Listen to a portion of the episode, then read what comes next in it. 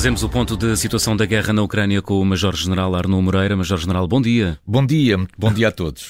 Major-General, vamos começar pela visita surpresa de Zelensky ao uh, Reino Unido. Porquê neste momento e qual o seu objetivo? Bom, era imprescindível depois da visita de Zelensky aos Estados Unidos e, o seu, e, a, e a sua conversa com Joe Biden que houvesse um gesto uh, também semelhante para com uh, a Europa. Escolheu, reconhecimento. Reconhecimento. Escolheu naturalmente uh, o Reino Unido para esta sua primeira visita, porque o Reino Unido foi, desde a primeira hora, talvez de todos os aliados, aquele que foi o mais vocal. E de alguma maneira até o próprio primeiro-ministro que caiu em desgraça, Boris Johnson, no Reino Unido, é de longe, ou tem sido de longe, o grande embaixador da causa ucraniana. E certamente que esta disponibilidade do Reino Unido acabou para arrastar para o lado da Ucrânia um conjunto de países europeus que podia estar numa posição eh, menos disponível para esse apoio. E, portanto, este é um reconhecimento, é um reconhecimento de, de, três níveis. Primeiro, de natureza institucional, uma vez que ele foi visitar também, eh, teve uma audiência com o rei Carlos III. Aí eh, imperou, do meu ponto de vista, a parte institucional, o reconhecimento eh, de um país ao outro. Depois, houve uma parte negocial. Esta parte é importante porque de todos os aliados que já mostraram disponibilidade para continuar a aprofundar aquilo que é o, a, o, apoio militar à Ucrânia, aquele que tem colocado, podemos dizer assim, menos linhas vermelhas tem sido o Reino Unido. E nesse sentido, a sua reunião com o primeiro-ministro inglês visa também uh, procurar perceber uh, quais são estes limites e como é que este, uh, esta continuação do apoio pode ser melhorada. E depois há também uma parte política, a intervenção de Zelensky junto do Parlamento britânico é, é extraordinária porque ele toca todos os elementos que são que são, eh, que são significativos do ponto de vista da adesão emocional àquilo que são as questões ucranianas. E, portanto, parece-me que foi muito bem conseguida esta visita de surpresa de Zelensky ao, ao Reino Unido. Que tinha um objetivo ele gostaria muito de sair dali com uma hum. maior assertividade relativamente ao fornecimento uh, dos, uh, dos aviões de combate. Uhum. No entanto, a questão dos aviões de combate é, é uma questão que poderemos falar mais à frente, mas que tem, sobretudo, a ver com a necessidade de haver também uma liderança neste processo e o Reino Unido está à espera também que essa liderança apareça finalmente.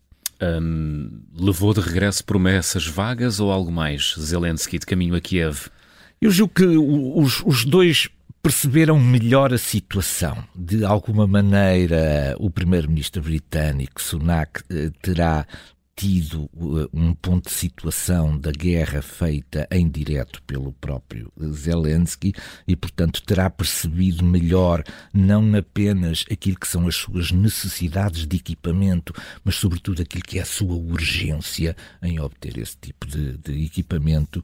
E, por outro lado, Zelensky voltou certamente com um conjunto de de, de, de pontos escritos no, no, seu papel relativamente àquilo que é possível, àquilo que ainda não é possível e àquilo que de momento parece impossível. Eu julgo que terá ficado, que terá ficado também um bom relacionamento uhum. entre ambos, o que é absolutamente fundamental. Muito bem. Uh, Volodymyr Zelensky, que começou este périplo europeu uh, pelo Reino Unido, depois esteve em Paris e em Bruxelas. Em Paris, Macron recebeu não só uh, Volodymyr Zelensky, mas também Olaf Scholz. Uh, Porquê é que neste encontro não participou Meloni, Sr. Major-General? Isto é, é, é, Meloni acabou por se queixar publicamente, acabou por se queixar, ela, ela sentiu, mas a, a, sensação que fica desta visita a Paris não é que ela não estivesse planeada, é que me pareceu que ela foi um pouco improvisada. Isto é, a maneira como decorreram o conjunto. Apareceu das, à 25 hora. Das cerimónias, hum. das cerimónias, aquilo tudo pareceu muito pouco preparado e um bocadinho improvisado. Eu julgo que, que, que Macron não terá querido mostrar que apenas o Reino Unido, que não pertence à União Europeia, estaria do lado da Ucrânia e fortemente empenhado no fornecimento de equipamentos. E, e isso também, como sabemos, não, não, não é absolutamente verdade. A União Europeia tem estado inequivocamente deste lado. Mas uma coisa é estar inequivocamente, outra, vez é, é outra coisa é, é parecer isso. E, portanto, o que se sinalizava aqui, o que Macron procurou sinalizar, é que através desta esta presença pessoal de Zelensky, havia também um reconhecimento à União Europeia. Como era talvez demasiado óbvio estar sozinho neste, nesta recepção, chamou à última da hora. Estendeu a mão à Alemanha. Parece-me que, que hum. Scholz terá sido também surpreendido por este pedido e, do meu ponto de vista, não obstante isto, enfim, não, não, não me parecer ter sido planeado convenientemente, hum. Scholz entendeu que teria mais a ganhar ganhar do que a perder em não ir. E, portanto, apareceu também. E, portanto, houve aqui um, um certo, uma certa institucionalização uh, do apoio hum. daquilo que são os, os, dois grandes componentes hoje em dia da, da, da, dinâmica da União Europeia, que são certamente a França e a Alemanha. Meloni queixou-se porque achava que a Itália também faz parte deste grupo e queria aparecer. Mas parece-me que a política interna francesa se sobrepôs, se sobrepôs aqui um bocadinho e procurou não dar palco a Meloni. Muito bem. Um, Volodymyr Zelensky discursou no Parlamento Europeu. Um, o que é que trouxe de novo esse discurso e esse encontro em Bruxelas? Houve uma, houve uma frase que eu diria que é muito bonita por parte de, de, de Zelensky, que é dizer que a União Europeia para a Ucrânia é uma espécie de um regresso a casa. Isto é bonito, hein? isto enche os, enche os nossos corações. e, e, e, portanto, ele obteve também este efeito uh, fantástico que é o de reavivar a questão ucraniana um ano depois. Portanto, isto foi feito certamente para coincidir com este ano, com, com, com, a celebração deste terrível aniversário, mas foi também, sobretudo, uh, uh, para lembrar que a guerra está longe de, de, de, estar ganha, que os sacrifícios que a Ucrânia tem pela frente são absolutamente imensos e que, como aliás se demonstra através do ataque de, de, desta, desta, desta noite, mais uma vez às infraestruturas ucranianas, a, a, a, Rússia não hesitará em utilizar todos os meios que tem disponíveis para conseguir o seu objetivo. Ele foi aplaudido várias vezes de pé, eh, mereceu o, o reconhecimento, digamos, unânime e, portanto, do ponto de vista político, parece-me que também foi bastante bem conseguida esta, esta sua intervenção junto do Parlamento Europeu. Relativamente à, às reuniões do, do, do, Conselho Europeu, eh, houve uma parte comum, mas depois houve uma parte que, para, que, que, que Zelensky queria muito. Era era uh, não discursar apenas para a plateia, mas reunir em sala fechada os vários líderes para saber para além do discurso, o que é que cada um está efetivamente disponível para apoiar a Ucrânia. Eu Portanto, longe da pressão do, do, dos olhares de terceiros. Exatamente, exatamente. E, portanto, já ouvi os vossos discursos, achei magníficos, esse apoio é, é extraordinário, mas desculpem lá, eu tenho aqui agora um papel, façam favor de me dizer o que é que cada um está disponível Exato. para contribuir para, para a guerra na Ucrânia. Muito bem, vamos ter a oportunidade de falar, uh, de contabilizar os meios eh, que podem eh, resultar deste apoio ocidental à Ucrânia. Vamos olhar para o terreno. Uh, Fala-se há vários dias de que a cidade de Bakhmut pode cair. Há notícias desta manhã que dão conta de que poderá até já ter caído, portanto, a Ucrânia poderá ter perdido esta cidade. Que novidades tem, Major-General, sobre esta importante cidade de Bakhmut? Bakhmut é um objetivo para as forças da Federação Russa já pelo menos desde julho. Eh, se olharmos para aquilo que eram as posições iniciais no início do, do, do conflito, no início da invasão, Bakhmut eh, poderiam, poderia considerar-se aquilo que eu chamaria os objetivos intermédios. E, portanto, nesta progressão para a, para a, a ocupação de, de, todo o Oblast de Donetsk, uh, Bakhmut era importante porque sinalizava Uh, o objetivo intermédio. O, o objetivo final não é Bakhmut, o objetivo final é eh, eh, aquele, eh, aquele conjunto, aquele aglomerado populacional muito importante de Kramatorsk e Sloviansk. Bakhmut foi para os ucranianos. Os ucranianos, de um ponto de vista de um ponto de vista tático ou operacional, Bakhmut não é extraordinariamente importante, mas do ponto de vista de ganhar tempo, Bakhmut era muito importante para os ucranianos. E eu julgo que, tal, tal e qual como o fizeram em Severodonetsk, o que procuraram fazer aqui em Bakhmut foi ganhar esse tempo. E porquê é que o tempo aqui é fundamental? O tempo aqui é fundamental porque se percebe que há aqui uma janela de oportunidade por parte da Federação Russa de conduzir um conjunto de operações de natureza ofensiva para ganhar e consolidar terreno antes de os meios ocidentais poderosos poderem ser entregues à Ucrânia. E nesse sentido, Bakhmut cumpria esta função temporal, mais do que um objetivo relevante para aquilo que é o final da guerra, era sobretudo uma maneira de se conseguir ganhar o tempo suficiente para que os materiais, entretanto fornecidos pelo Ocidente, possam chegar prevejo que Bakhmut seja apenas, digamos, um, dos, destes objetivos intermédios, porque uh, uh, há uma concentração neste momento muito importante de forças também no Lugansk, uh, a norte, porque quando a, a, Ucrânia fez a sua uh, ofensiva em, em agosto, aproximou-se imenso de uma linha que é fundamental para a logística da alimentação na guerra do Donbass, que é uma linha, é uma estrada que vem da, da, da Federação Russa e que depois passa por Svatov e Kremina. Ora, as forças ucranianas já dominavam quer partes desta estrada, já controlavam fisicamente, quer também a controlavam pelo fogo, tornando impossível a alimentação da guerra do Donbass diretamente da Rússia a partir desta estrada. E, portanto, parece-me a mim que a ofensiva no Lugansk tem também por objetivo afastar suficientemente aquilo que são as forças ucranianas para poder outra vez garantir a posse desta estrada, por um lado, e por outro lado, garantir eventualmente condições para também depois dirigir a partir do Lugansk a sua intervenção hum. para fragilizar os objetivos finais nesta fase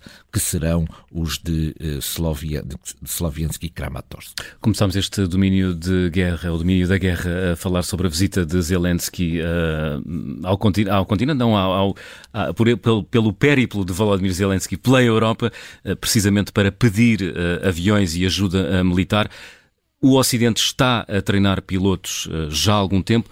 Faz sentido treinar pilotos de avião sem haver aviões? Pois essa, essa questão é, é, é, muito interessante, mas ela é, é, o, digamos, é o primeiro passo. O, o, treino de um piloto de avião é uma coisa que demora imenso tempo.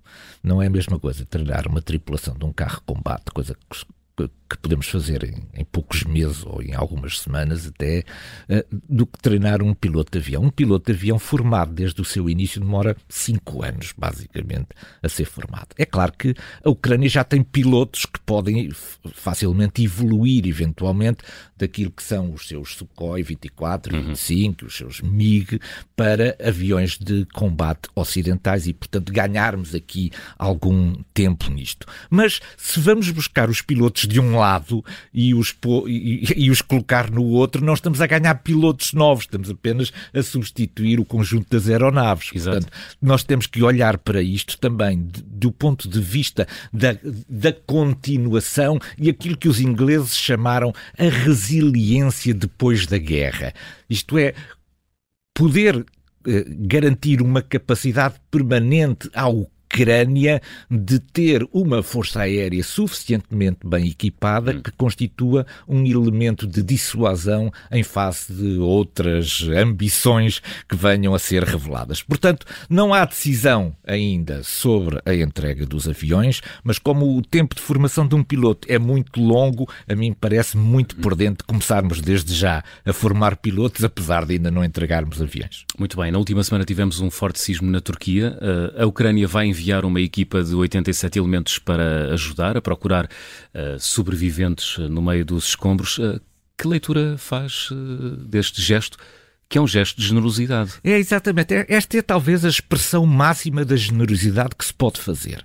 É claro que a, a, a, Infelizmente para, infelizmente para a Ucrânia, ela tem muita prática uh, na questão do salvamento de pessoas que estão sobre os escombros, porque esta é a prática diária da Ucrânia desde o início da invasão. É ter equipas que sejam capazes de, perante as enormes destruições causadas quer pelos mísseis de cruzeiro, quer pelos drones iranianos, quer também pelos, pelos mísseis balísticos, pelos S-300, que foram também utilizados hoje, a, a, capacidade de intervir em tempo para salvar pessoas que tenham sido atingidas por estes, por estes ataques. Ora, esta disponibilizar e, sobretudo, disponibilizar nesta quantidade uma ajuda à Turquia numa altura em que como se verificou hoje, a própria Ucrânia continua a precisar de que estas equipas estejam presentes no seu território,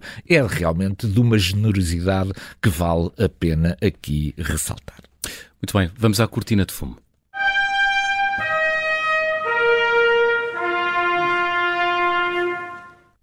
Margarita Simon Van, editora-chefe do canal russo RT, eh, tem uma frase desta semana, de há três dias, de todos os objetivos, um é claro e concreto, que é a libertação do Donbass. Mas, ao General, se isso é claro, então quais são os outros objetivos? É tal, digamos, talvez pela, pela primeira vez neste tempo, nós não vemos muito a televisão russa. Devíamos ver, os analistas deveriam ver mais a televisão russa. Para conhecer o inimigo? Para conhecer aquilo que é transmitido à, à população russa. Ora, a, a, a Margarita Simonian, que é esta editora-chefe de, deste canal, ela aparece com enorme frequência na TV e, digamos, uh, utilizando aqui uma, uma expressão talvez que as pessoas percebem muito bem, é a voz meiga de Putin. Isto é, é aquela voz que é dirigida à população russa que está em frente do seu televisor e que pode não perceber aquilo que Putin diz através dos seus discursos sempre cheios de coisas escondidas. Ela é uma espécie da tradutora meiga oficial de Putin. Ora, ela desta vez veio traduzir aquilo que eram os objetivos e de uma forma absolutamente clara. O, o objetivo é a reconquista do Donbass. Só que ela no prosseguimento da entrevista vai muito mais longe. Ela diz assim: as pessoas não percebem porque é que nós não definimos como objetivos ou não explicitamos a, a, a conquista de Berlim, de Lisboa, etc. Ela fala, fala também na, na conquista de Lisboa. Lisboa. E depois ela explica isto de uma forma muito singela os objetivos da Federação Russa dependem das suas possibilidades. Isto é extraordinário e nós que andamos sempre a hum. defender aqui um conjunto de compromissos e de apaziguamentos, não nos demos conta que os objetivos são definidos em função das possibilidades. Ou seja, em teoria, a Rússia está preparada para uma guerra infinita. Exatamente. Enquanto tiver possibilidade disso. E, portanto, era bom que estivéssemos um pouco mais cautelosos cada vez que estamos interessados em, em entregar, eh, em entregar território para obter a paz. E antes do fecho, o ponto de mira.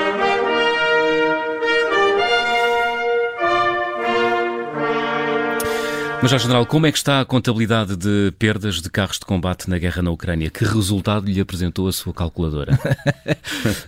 pois a, a, minha calculadora hoje não foi buscar aquilo que são os dados oficiais, porque certamente que os dados oficiais têm também um conjunto de, de, de leituras de natureza política e podem não ser os mais fiáveis.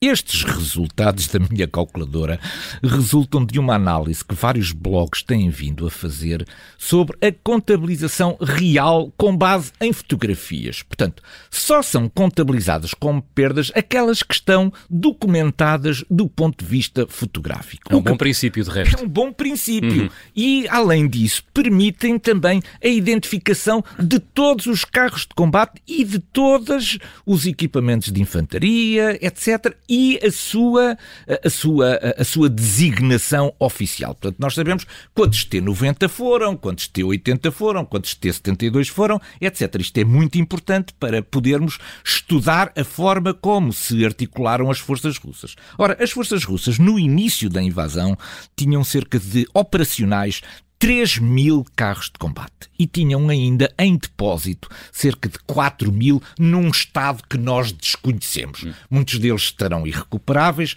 alguns estão certamente a ser motivo de recuperação. Ora, Uh, neste mês de janeiro, no dia, no, no, no final de janeiro, estavam estava contabilizados mil carros de combate perdidos pela Federação Russa e mais de 500 capturados pela Ucrânia. Ou seja, isto dá 1500 carros de combate já perdidos, o que significa metade dos carros operacionais no início do conflito foram já perdidos pela Rússia. Isto é um volume absolutamente extraordinário. Também estão contabilizados os ucranianos. E isso também é importante. Os ucranianos perderam cerca de 459 carros de combate. O que significa, o que significa, isto é muito importante para, para, para concluirmos, que capturou 544 à Rússia e perdeu 459. A Rússia é de longe o maior fornecedor de carros de combate às Forças Armadas Ucranianas. Major General Arnaud Moreira, bom fim de semana. Muito obrigado, foi um prazer. Bom fim de semana para todos.